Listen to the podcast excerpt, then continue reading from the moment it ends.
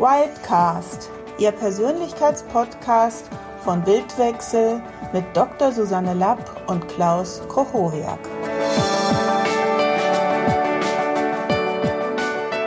Herzlich willkommen zum Podcast Pacing, Leading, Rapport.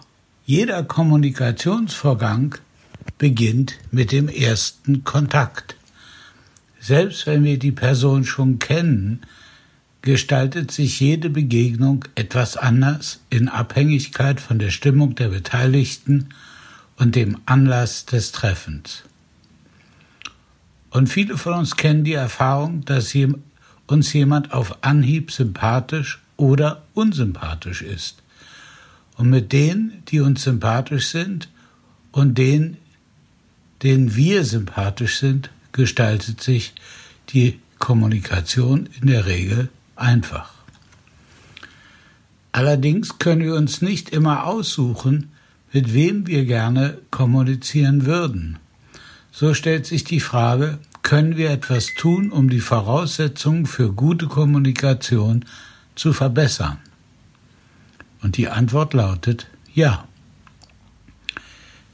Damit richtet sich dieser Podcast an alle, die daran interessiert sind, mit einem möglichst breiten Spektrum von Menschen auf angenehme und fruchtbar, fruchtbringende Art zu kommunizieren. Die Strategie, die Bendler und Grinder sich bei Spitzentherapeuten abgeschaut haben, nannten sie Pacen oder Spiegeln. Pacen kommt aus dem Englischen und bedeutet so viel wie im gleichen Tempo vorangehen.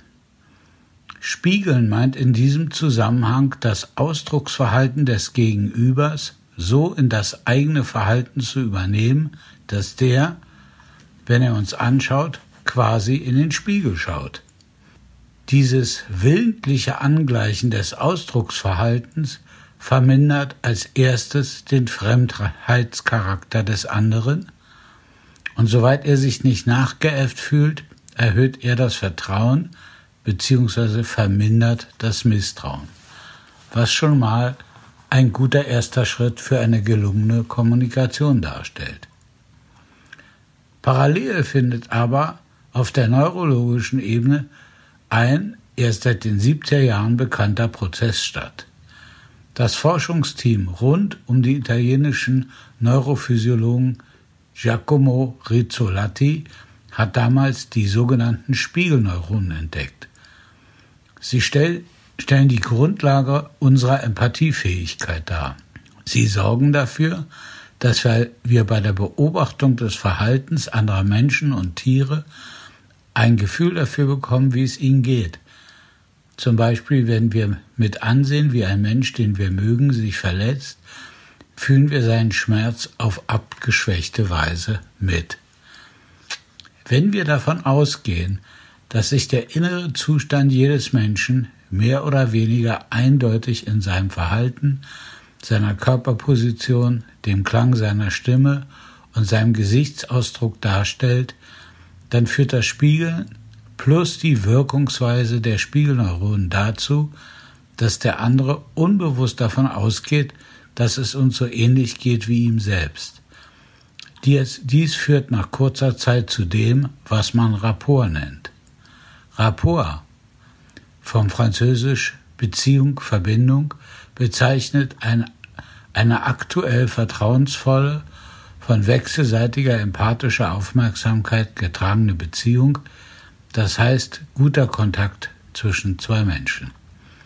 Kurz gesagt, Pacen bzw. Spiegeln führt zu Rapport, einem situativen Vertrauensverhältnis.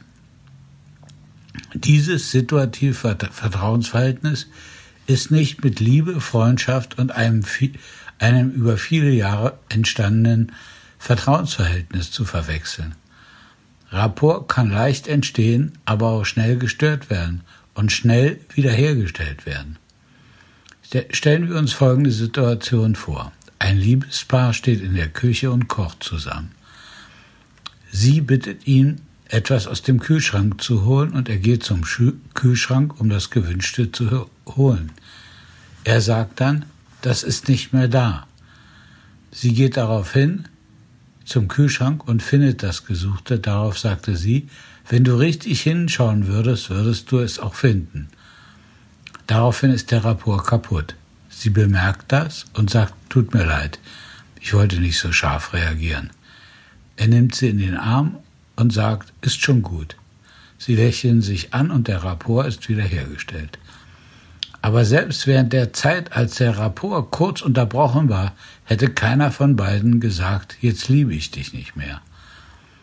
Das heißt, innerhalb einer Liebesbeziehung besteht nicht ununterbrochen Rapport, aber das beeinträchtigt nicht die langfristige und viel tiefere Liebesbeziehung. Rapport ist die Voraussetzung für Leading, also die Möglichkeit der Kommunikation eine neue Richtung zu geben. Es kann sein, dass wir ein Thema ansprechen wollen, was für den anderen eher unangenehm ist, oder wir wollen einen Vorschlag machen, etwas Neues zu machen. Damit der andere Lust und Bereitschaft zeigt, diesem Lied zu folgen, muss Rapport da sein.